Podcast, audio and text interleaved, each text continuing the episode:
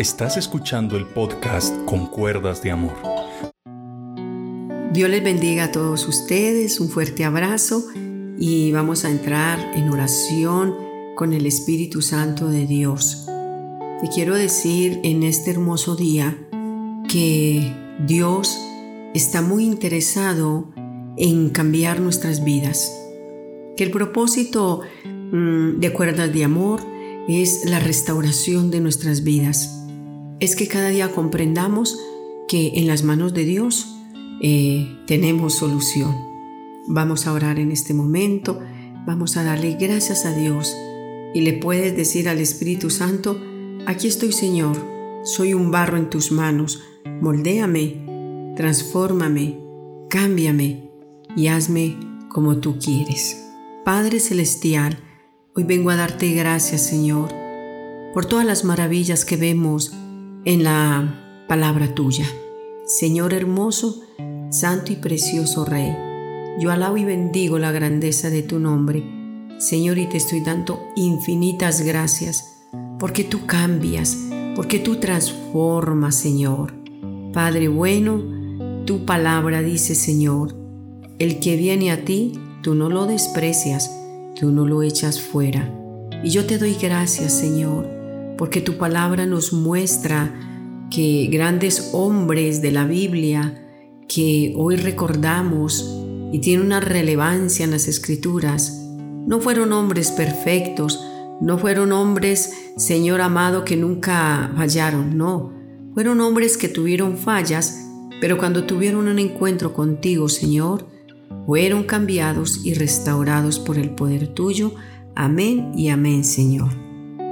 Bueno, cuando leemos la palabra bendita del Señor, también nosotros podemos ver a través de, de las escrituras que no solamente Dios restauró hombres, sino también mujeres las cuales em, tenían su problema como fue la mujer samaritana.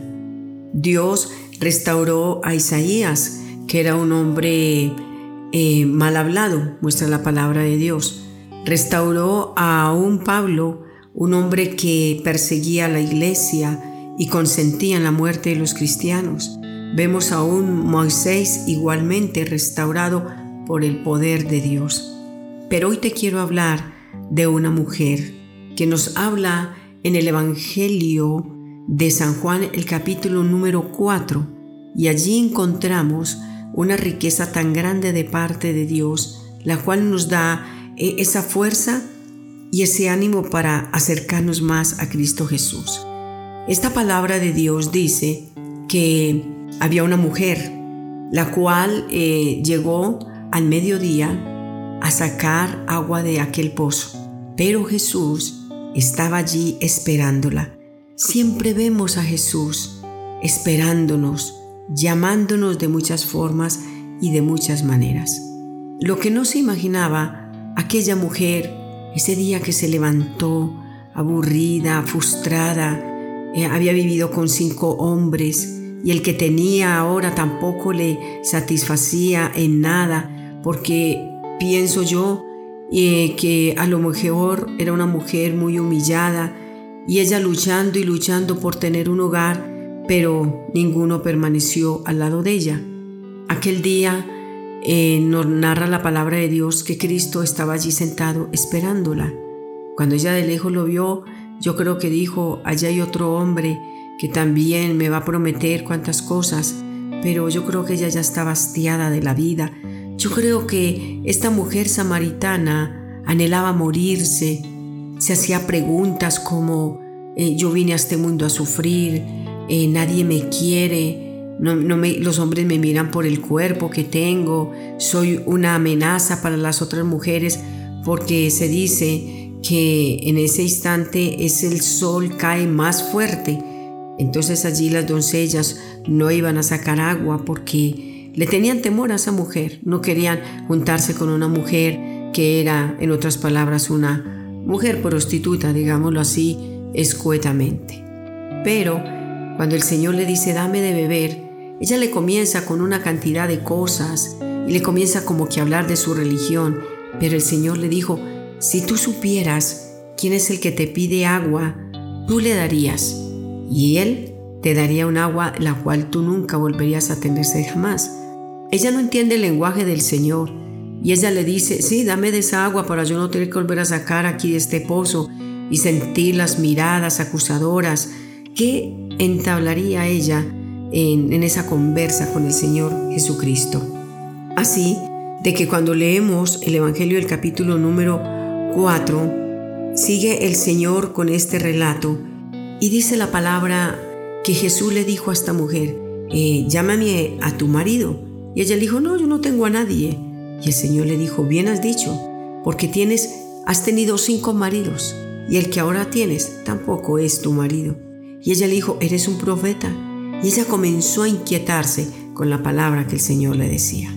Pero se llegó el instante que después de esta gran conversa, después de este encuentro con Jesús, esta mujer dice la palabra de Dios en el versículo número 28, dice la Biblia, entonces la mujer dejó su cántaro y fue a la ciudad y dijo a los hombres, venid, ve a un hombre que me ha dicho todo cuanto yo he hecho.